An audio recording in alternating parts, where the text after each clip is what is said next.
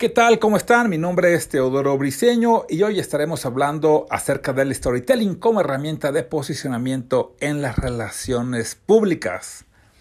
Comenzamos.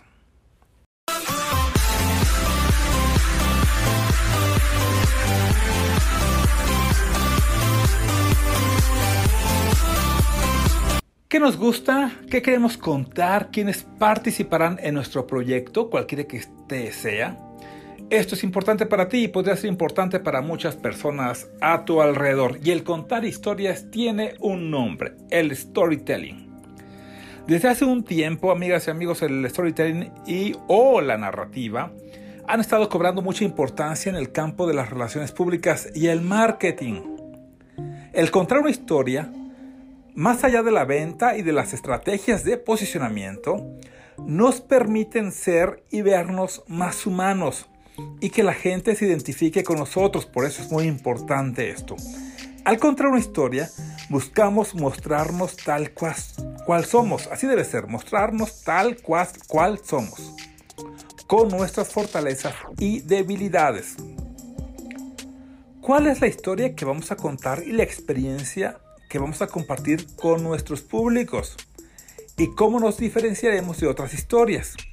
Bueno, lo primero es establecer una narrativa que sea congruente, es decir, vamos a contar una historia a partir de nuestras propias experiencias, que nuestros públicos se enteren de una problemática en particular, de la trama de la propia historia y su desenlace, ya que podrían existir personas que estén pasando por una situación similar a la tuya y quieren saber cómo te fue a ti, cómo abordaste determinada problemática y la solución que encontraste para que ellas y ellos sepan más o menos qué hacer con su propia historia, con sus propias vivencias, o al menos que no se sientan solos al respecto. Siempre se va a encontrar un valor utilidad a la historia que ellos escuchan, por supuesto, y a la que tú estás contando.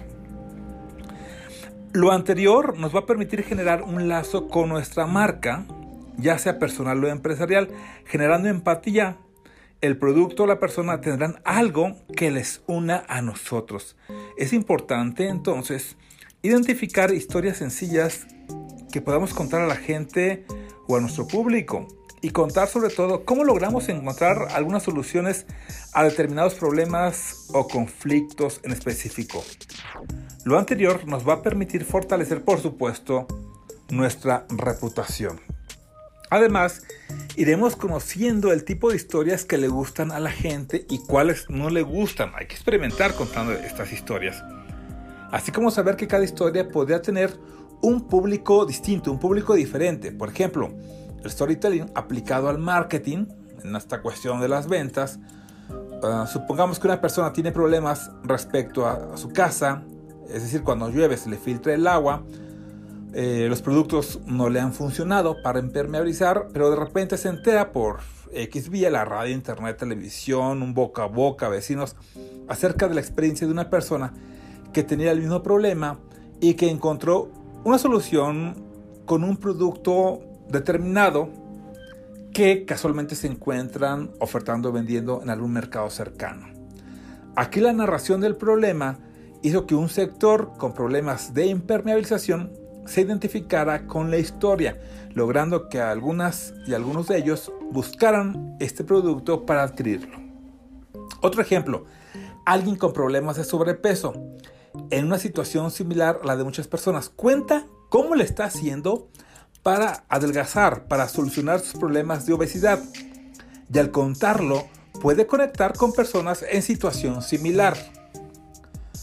Alguien más, otro ejemplo una persona sin trabajo, despedido, desesperado, escucha y conoce la historia de alguien que se encontraba en la misma situación y pudo salir adelante a través quizás de la implementación y desarrollo de un proyecto. Esto le puede inspirar para también a esta persona con problemas de no encontrar trabajo, pues eh, implementar o desarrollar un proyecto.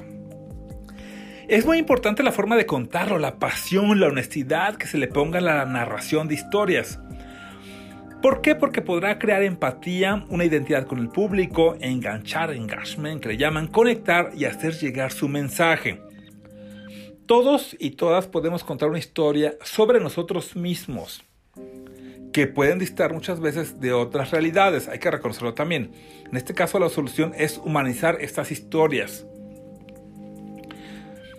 ¿Por qué es importante humanizarlas? Porque no vamos a crear superhéroes, no vamos a crear historias de ficción, no es crear cuentos de hadas. Contar la historia de tu vida, de mi vida, ligada a tu proyecto, a mi proyecto, sí nos va a favorecer.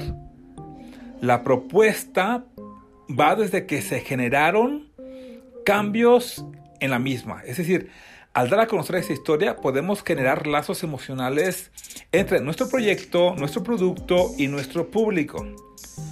Vamos a ver algunos ejemplos. Conocemos, por ejemplo, la historia del coronel Sanders, fundador y creador de Kentucky Fried Chicken. Conocemos también de cómo se creó este refresco de cola, Coca-Cola la historia de Apple y la manzana envenenada, la historia de Nelson Mandela.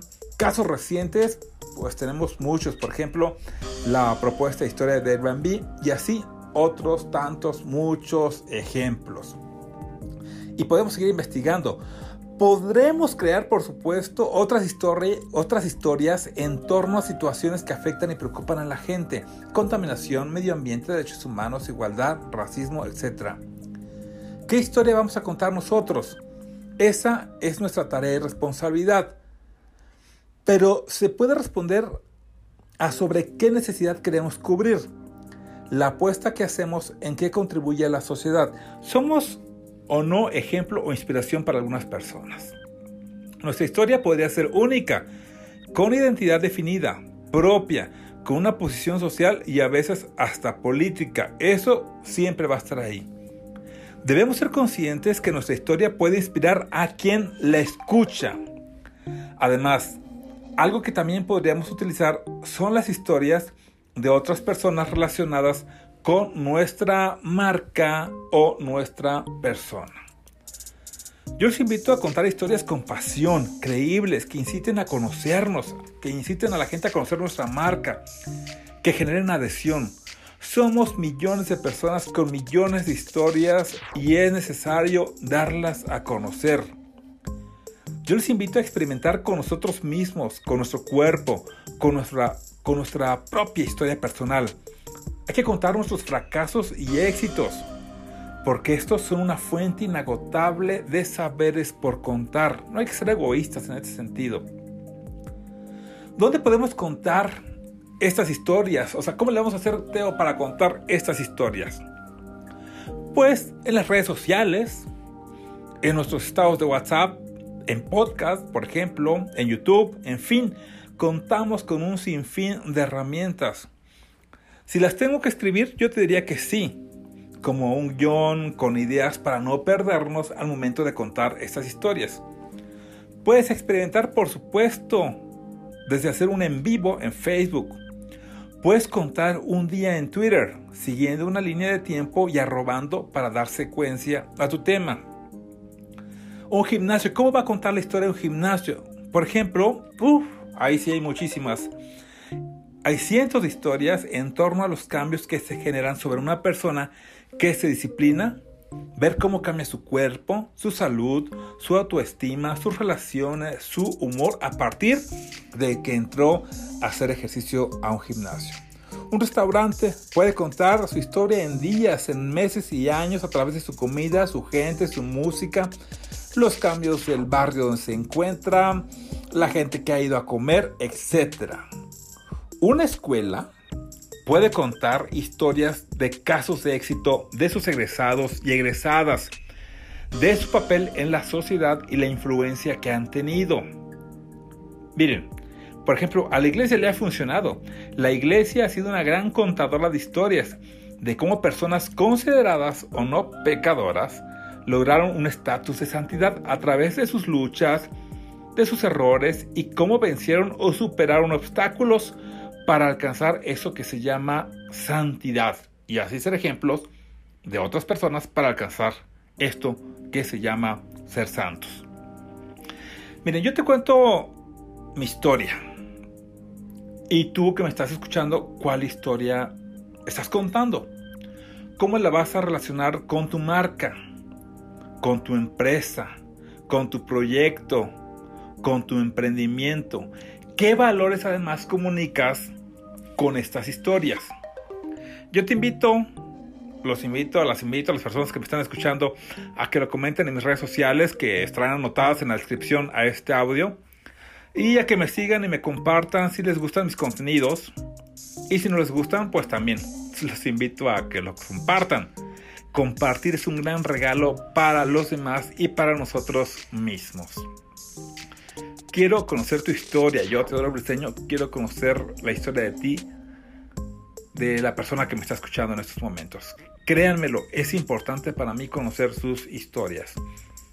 Yo les invito a generar lazos entre nosotros, entre sus historias y la mía, entre nosotros y nuestro público, y recuerda que lo más importante siempre serán ellos y ellas que escucharán nuestras historias, porque es nuestro objetivo y en quienes pensamos al crear un producto, marca, empresa, servicio o emprendimiento. Bueno, gracias por escucharme. En Twitter me encuentran como arroba teobriseo, en Instagram como teobri, en YouTube y Facebook como Teodoro Briseño de la Parra. Todo estará en la descripción a este audio. Yo los espero en la próxima semana para transmitirles otro episodio más en torno a emprendimiento, a relaciones públicas, a imagen, a comunicación y todo aquello que nos pueda servir para salir adelante. Mi nombre es Teodoro Briseño. Gracias por escucharme. Les quiero. Hasta la próxima.